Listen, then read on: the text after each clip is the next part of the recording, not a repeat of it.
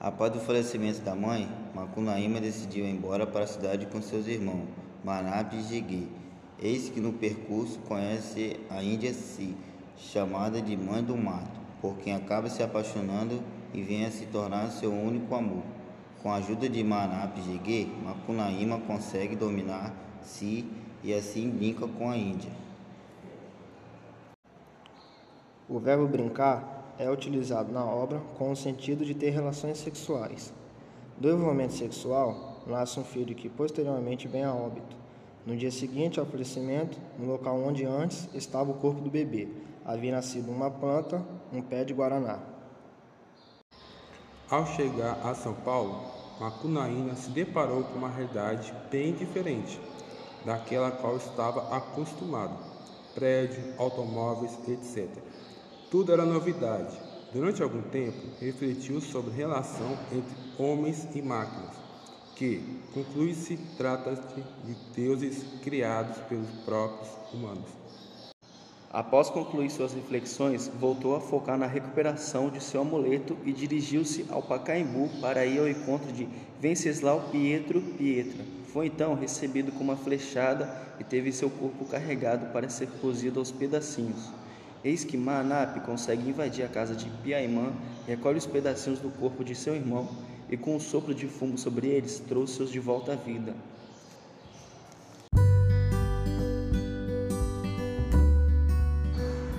Nesse podcast, vamos apresentar o trabalho do terceiro ano do ensino médio da escola Everton Montenegro Guimarães.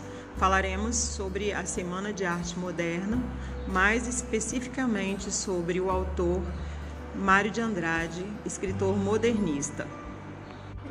Fale um pouquinho sobre Mário de Andrade, Vitor. Mário de Andrade nasceu em 9 de outubro de 1853 na cidade de São Paulo. Ele é um dos principais nomes da primeira geração modernista. Macunaíma é um dos romances modernistas mais importantes da literatura brasileira, escrito pelo poeta brasileiro Mário de Andrade e publicado em 1928. A história possui um caráter épico e é considerada uma rapsódia, ou seja, uma obra literária que absorve todas as tradições orais e folclóricas de um povo. Segundo o próprio autor, Mário de Andrade, este livro, afinal, não passa de uma antologia do folclore brasileiro. O título da obra é também o nome de seu protagonista, um índio que representa o povo brasileiro. Essa representatividade é expressada na frase que constitui o primeiro trecho da obra. No fundo do Mato Virgem nasceu uma Cunaíma, herói de nossa gente. Era preto, retinto e filho do medo da noite.